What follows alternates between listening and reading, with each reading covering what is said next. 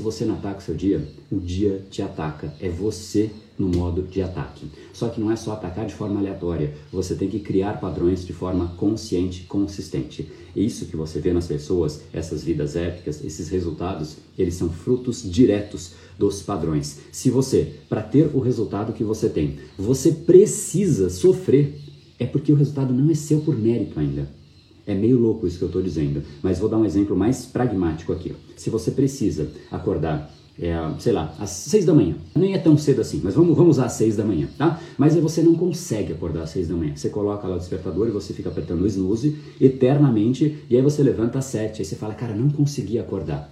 Aí, de repente, isso é um, uma possibilidade. Outro é que você realmente consegue acordar, mas o seu dia é péssimo. Você não tem energia para nada, porque você acordou na hora errada. Você não respeitou o seu padrão. O seu padrão, de repente, era acordar 7, 8, 9 horas, sei lá, 10, quem sabe. Esse é o seu padrão. Sempre que você luta contra o seu padrão, você fica sem energia. Então, o padrão, ele é determinante na vida de um indivíduo. Esse episódio é mais uma edição do Brain Power Drop, uma pequena cápsula de reflexão oferecida além dos episódios regulares. Para aprofundar no assunto de hoje baixar gratuitamente o seu e-book Reprograme Seu Cérebro, entre em reprogrameseucerebro.com.br barra ebook.